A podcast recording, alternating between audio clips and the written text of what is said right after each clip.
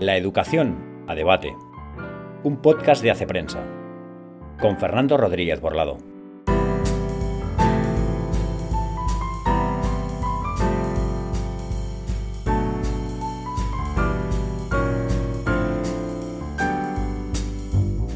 Muy buenos días y bienvenido a este segundo episodio del podcast La Educación a Debate. Un podcast en el que vamos a ir analizando los principales debates relacionados con el mundo de la educación centrándonos especialmente en debates que pueden tener implicaciones más allá de lo estrictamente educativo, implicaciones sociales, implicaciones antropológicas incluso. Un ejemplo es el tema del, anterior episodio, que por cierto, si no has escuchado, puedes escuchar cuando quieras en cualquiera de las plataformas donde este podcast está disponible. En ese episodio nos preguntamos sobre la repetición de curso. Esta medida a veces tan traumática de repetir curso. ¿Cuándo se debe hacer repetir curso a un estudiante? Qué criterios hay que, hay que utilizar para, decidirlo, quién debe intervenir en esa decisión, si son los profesores y también los padres y otras instancias. También eh, nos preguntamos qué pasaba en otros países, cuál es la tasa de repetición en otros países y si esa tasa de repetición está directamente relacionada o no con la calidad de los sistemas educativos. Bueno, estos fueron algunos de los temas que tratamos en ese, en ese episodio. Pero hoy vamos a centrarnos en otro tema que ya anunciamos, por cierto, y el tema, el tema del que va a tratar este episodio es eh, qué lecciones hemos aprendido de la pandemia en el mundo de la educación. ¿Qué lecciones hemos aprendido después de este episodio tan, tan traumático para todos los ámbitos de la sociedad? Eh? Eh, ciertamente la educación no es el único ámbito de la sociedad que ha sufrido un cambio radical, pero, pero sí que es cierto que quizá hasta ahora dábamos por hecho pues en fin, que, era lo más normal del mundo que 10 millones de estudiantes al día en España acudan presencialmente a sus aulas o acudían presencialmente a sus aulas, quizá lo habíamos dado por hecho y ha tenido que, ocurrir esto para que quizá reflexionáramos sobre, fin, sobre lo, excepcional, lo increíble que es, que es esto. Además, claro, la pandemia, con todos los cambios que ha provocado, pues también ha sido como un momento de examen, como un momento de examen para el sistema educativo en general por ejemplo, muchos padres pues eh, han podido o se han visto obligados a sumarse a las clases virtuales de sus hijos y lo que han visto, pues a algunos les habrá gustado o algo de lo que hayan visto les habrá gustado, otras cosas seguramente no les ha gustado tanto. Eh, para los propios centros, desde luego, ha sido un examen, claramente. Eh, para los estudiantes también ha sido un momento como muy diferente. Incluso para las tecnologías educativas, pienso yo que ha sido como una especie de, piedra de toque este momento de la, de la pandemia. Tecnologías que a veces, no siempre, pero a veces se presentan como la solución, el bálsamo de Fierabras para determinados problemas educativos y que han tenido también en este momento de pandemia pues, su propio examen. Después de todo este tiempo tan difícil, no hay más que preguntar a estudiantes, a profesores, a los propios padres, ha sido un momento realmente complicado para la educación, pero ya está pasando, parece, y creo que es el momento de preguntarnos qué hemos aprendido, qué lecciones hemos aprendido. Si te interesa, eh, adelante, bienvenido, esto es la educación a debate.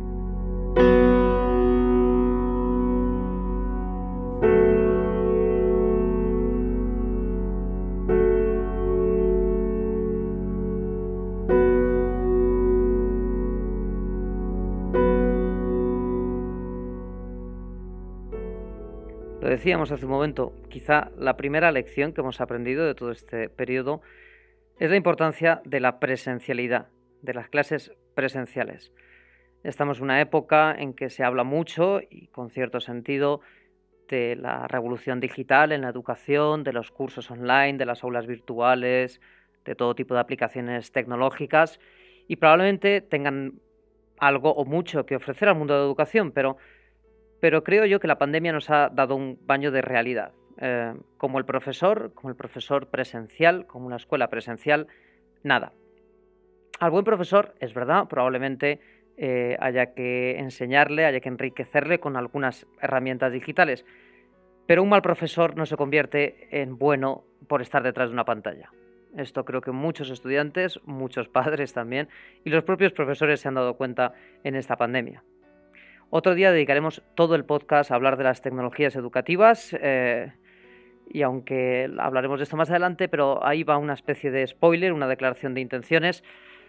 Pienso que, a veces en todo este discurso tecnológico hay algo de, utópico. Eh, y como pasa en cualquier utopía, los grandes proyectos, las grandes predicciones a veces eh, distraen de los asuntos más importantes, asuntos más urgentes eh, en los que creo que nos estamos jugando la educación hoy, la educación actual.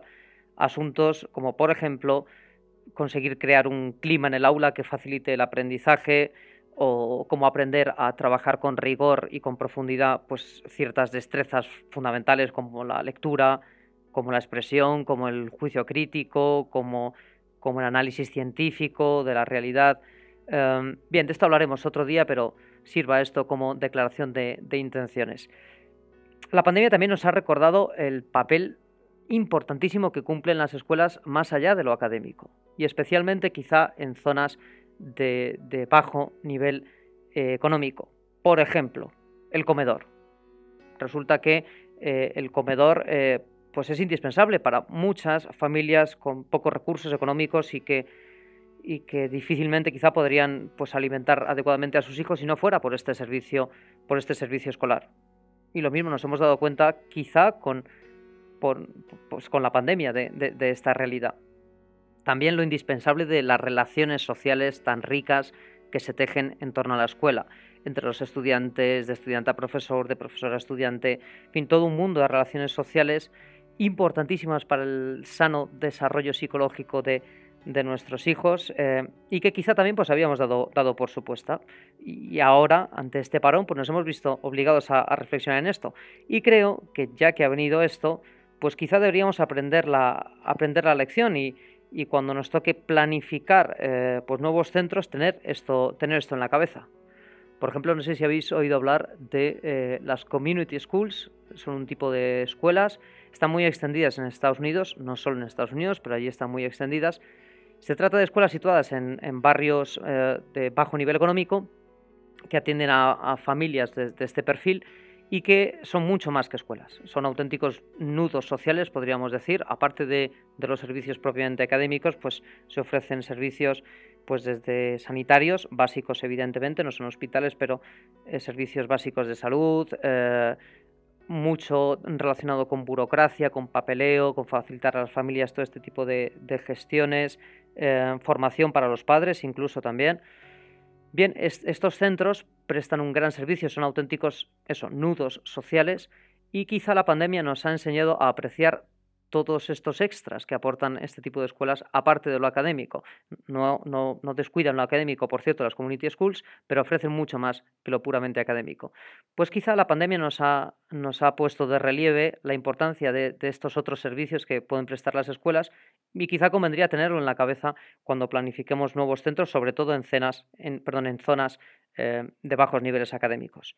Bien, en cualquier caso, creo que la pandemia nos ha recordado que la escuela es mucho más que un recinto donde, donde se pronuncian conferencias, podríamos decir clases magistrales. A lo mejor la educación del futuro eh, trae digitalización, pero creo que este parón nos ha enseñado que donde esté una buena escuela, con toda su riqueza de relaciones personales entre estudiantes, entre profesores y estudiantes, donde hay una buena escuela, que se quite cualquier academia virtual.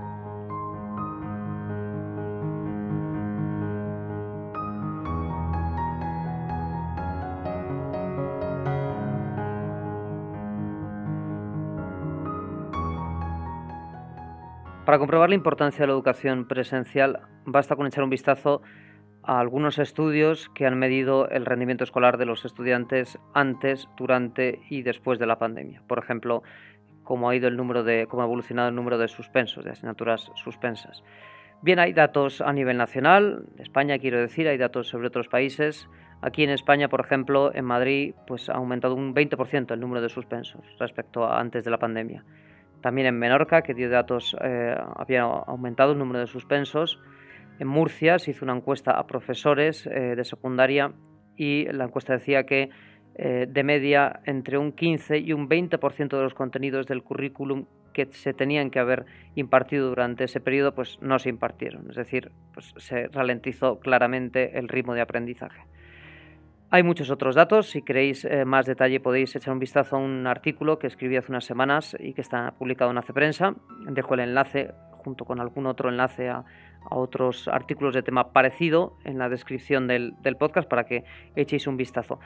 En este artículo del que os hablaba, em, hablo, por ejemplo, de un, eh, un, informe que se ha publicado referido a eh, un condado muy concreto del, del, estado de Virginia, en Estados Unidos, el condado de Fairfax. Y este informe, que ha medido de manera estadísticamente muy conseguida, muy, muy bien preparada, eh, qué ha pasado con los estudiantes allí, pues concluye que básicamente la brecha entre los buenos y los malos estudiantes se ha ensanchado durante la pandemia. ¿Por qué? Porque a los estudiantes a los que les iba bien la pandemia no les ha afectado o no les ha afectado mucho, incluso hay un porcentaje significativo de ellos que han mejorado sus calificaciones.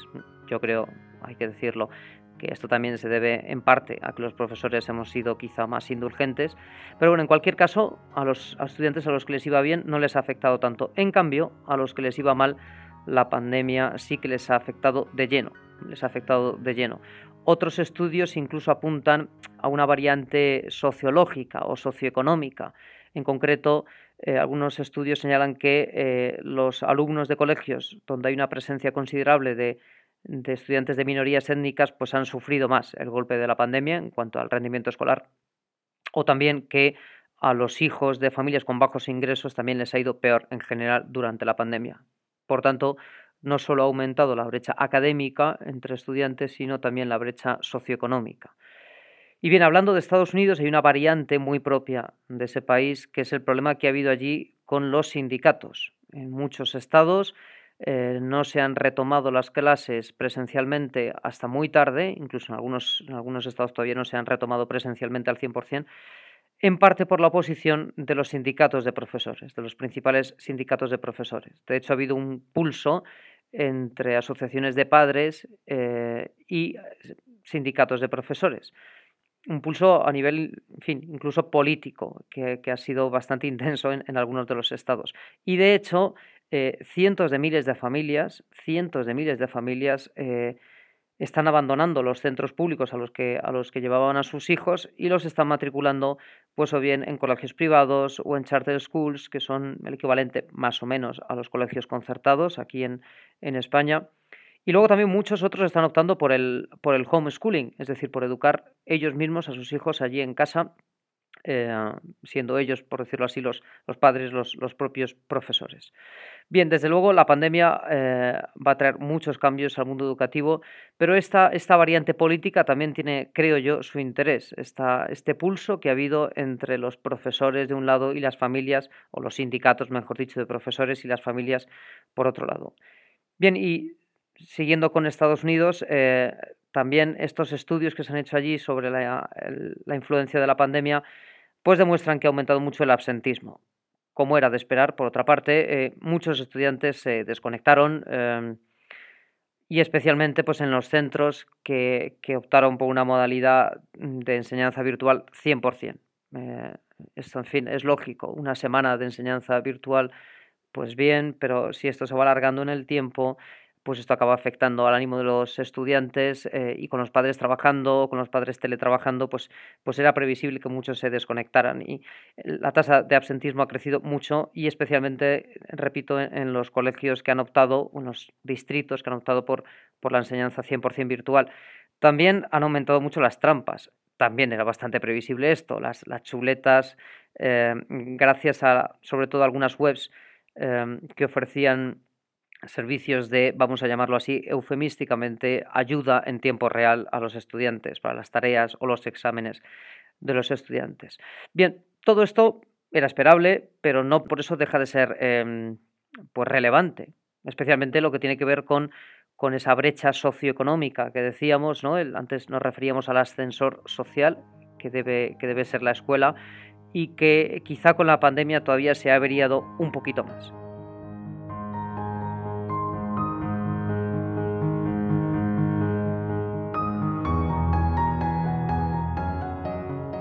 ¿Hay que alarmarse?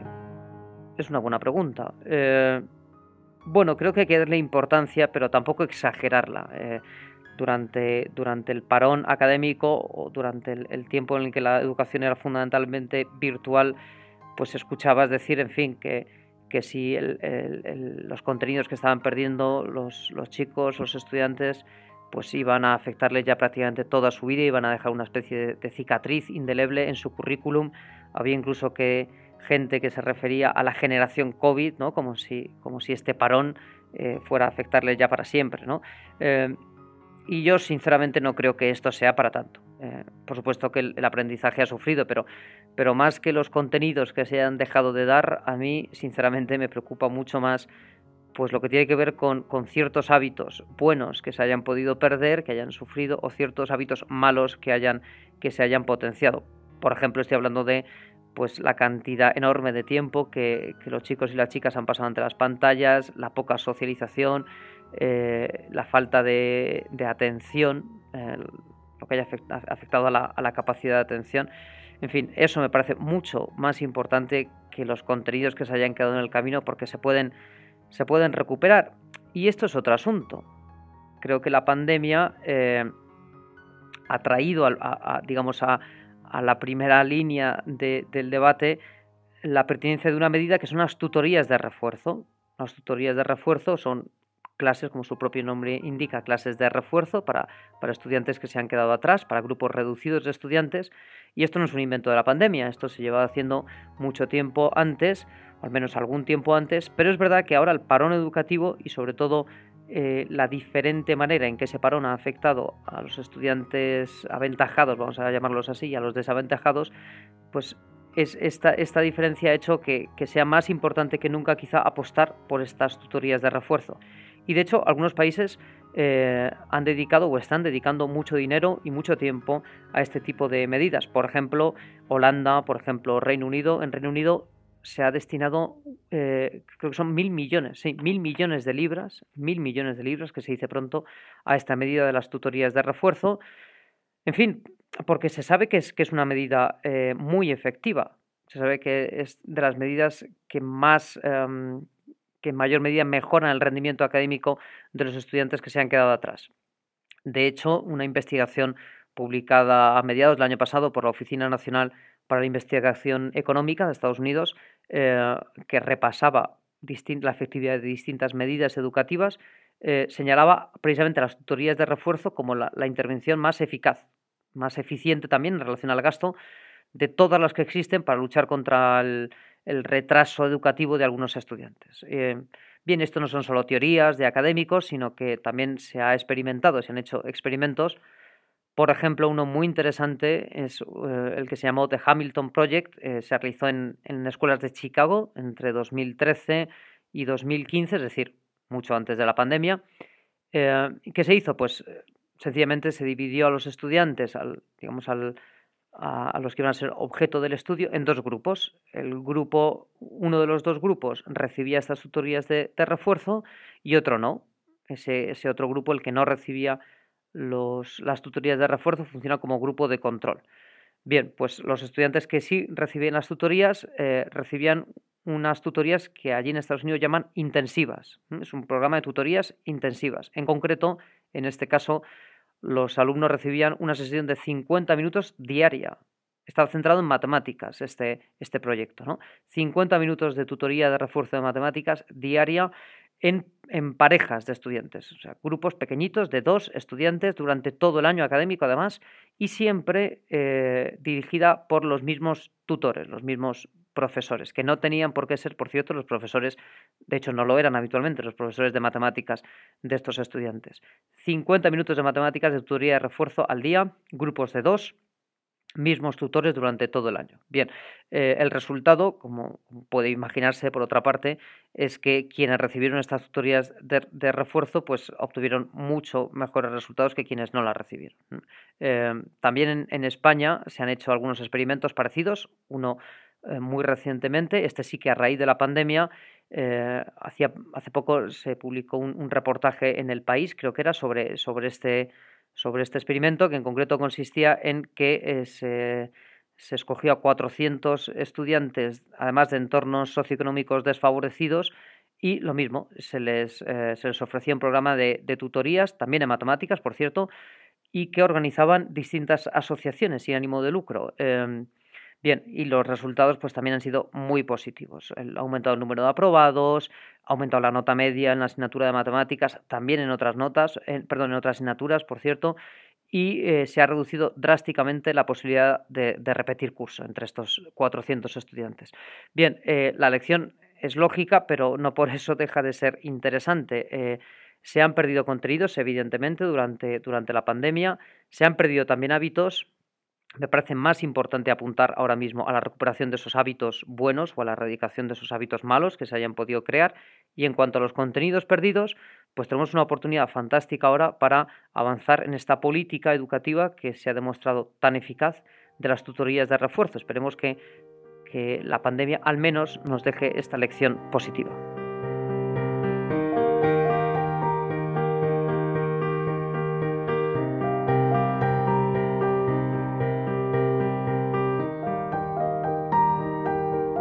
Mundo de la investigación educativa es de sobra conocido que el capital cultural de la familia, es decir, el nivel educativo que tengan los padres o, la cantidad de recursos educativos, por ejemplo, libros que haya en la casa, pues todo esto es, eh, un factor muy importante, tiene una influencia muy clara sobre el rendimiento de los, de los hijos. Eh, esto es así y por tanto existen importantes desventajas o ventajas eh, de entrada antes de que empiece la escolarización del, estudiante. Lo que pasa es que luego la escuela eh, trata al menos de igualar estas diferencias.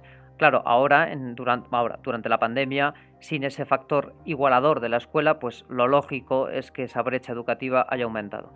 Bien, esto es así, esto es de sobra conocido por la investigación, pero afortunadamente también la investigación demuestra que no todo es cuestión de tener padres universitarios o no tenerlos. Eh, sino que la implicación, la implicación de los padres, sea cual sea su nivel educativo, importa, importa mucho.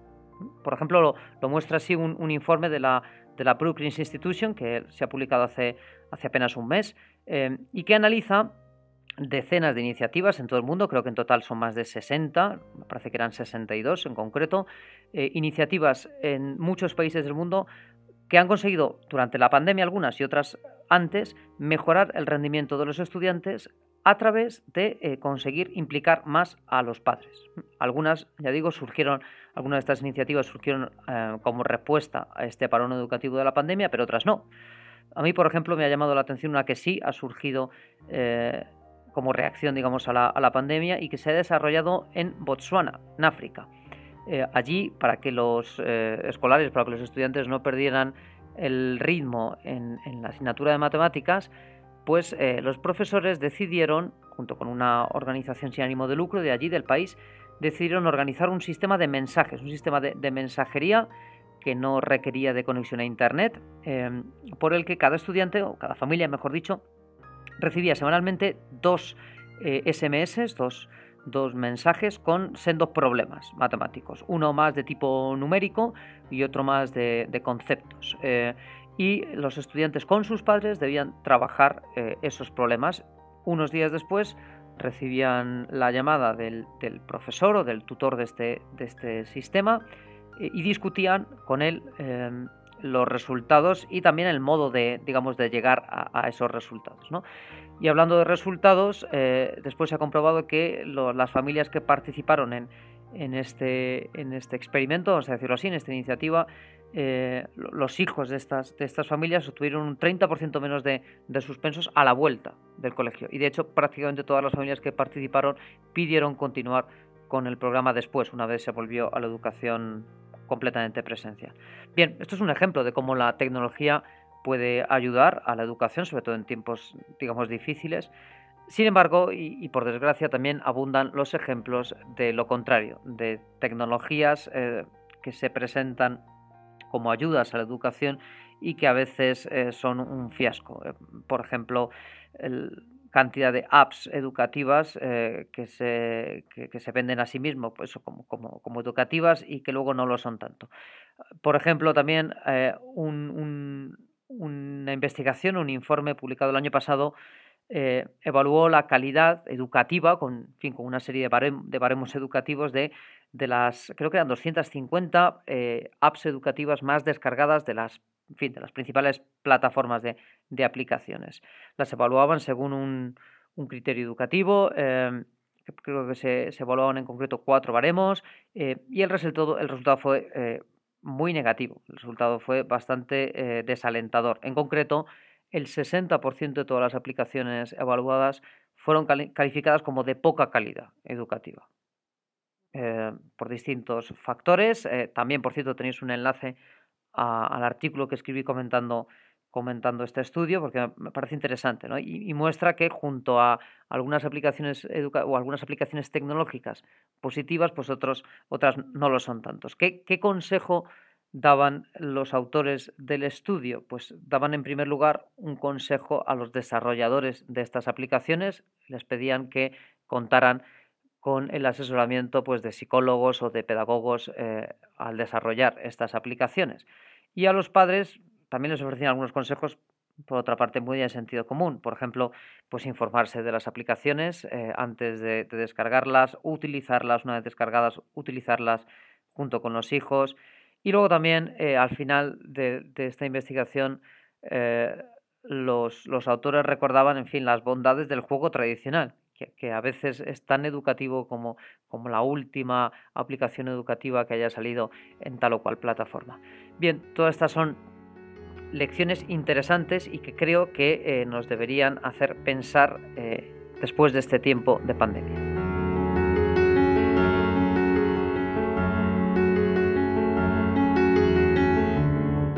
Llegamos ya al final de este episodio y como creo que tiene que hacer cualquier buen profesor cuando termina la clase, yo también voy a hacer una pequeña recapitulación, un resumen eh, sobre esta gran pregunta que nos, hemos, que nos hemos formulado hoy y es qué hemos aprendido en el mundo de la educación de la pandemia, del parón, del parón por la pandemia. Y la respuesta creo que es hemos aprendido muchas cosas que convendría no olvidar. Por ejemplo, hemos aprendido que la escuela presencial, que la clase presencial, que el profesor de carne y hueso, pues no tiene sustituto. No tiene sustituto y por eso, aun siendo bienvenidas todas las herramientas tecnológicas que aporten algo al, proceso de aprendizaje, creo que conviene tener cuidado o al menos ser prudentes con, este, con esta utopía tecnológica que a, veces, que a veces ronda el mundo de la educación. Creo que hemos aprendido también que las escuelas son mucho más que, unos lugares donde se imparten unos conocimientos y ya está. Eh, y creo que esto sería especialmente bueno tenerlo en cuenta cuando, cuando se diseñen nuevos colegios que quizá deben hacer más hincapié en la parte social, sobre todo en esas zonas eh, de menor nivel económico. Hablábamos de los community schools en Estados Unidos. Oye, ¿y por qué no? ¿Por qué no ese modelo de community schools aquí en, España? Si pueden aportar eh, pues una serie de servicios a familias que probablemente lo necesiten. También hemos aprendido que, en fin, como era de esperar, pues los resultados eh, académicos han empeorado, que se ha ralentizado el ritmo de aprendizaje por la pandemia y también, tristemente, que este empeoramiento no ha sido igual para todos, eh, sino que los estudiantes que ya iban mal pues, pues han empeorado, mientras que a los que iban bien no les ha afectado tanto y que, por tanto, eh, desgraciadamente ha aumentado, se ha ensanchado la brecha eh, de tipo socioeconómico en la educación y es algo a lo que habrá que poner remedio en los próximos cursos y a lo que habrá que estar atento en los próximos cursos. También hemos aprendido que aunque el, fin, el problema es importante, tampoco conviene caer en, en alarmismos un poco absurdos y hablar ya de una generación marcada por el, por el COVID. En fin, eh, creo que esto es exagerar. Ahora bien, sí que es importante que se refuerce ahora a la vuelta se refuercen pues, eh, contenidos fundamentales o destrezas fundamentales y especialmente en los estudiantes que se hayan podido quedar atrás, quizá con este modelo de las tutorías de refuerzo, tutorías intensivas en grupos pequeños, programas, programas intensivos que han dado tan buenos resultados. Y también hemos aprendido que la implicación de los padres importa, no solo su título universitario o no, sino la implicación de los padres eh, importa, importa mucho en el, en el desempeño educativo de sus hijos. En fin, todas estas lecciones y algunas más seguro podemos sacar de la pandemia. Yo, por mi parte, como profesor, he aprendido mucho durante todo este tiempo. Y espero que tú también te lleves alguna enseñanza de este episodio, de este, de este podcast. Para mí, como siempre, ha sido un auténtico placer tenerte como oyente y ya sabes, te espero dentro de, dentro de dos semanas en el siguiente episodio de La Educación a Debate. Un saludo.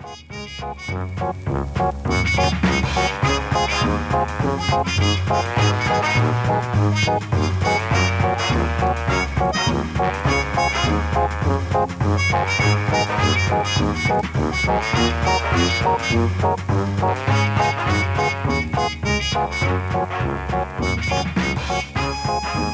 you.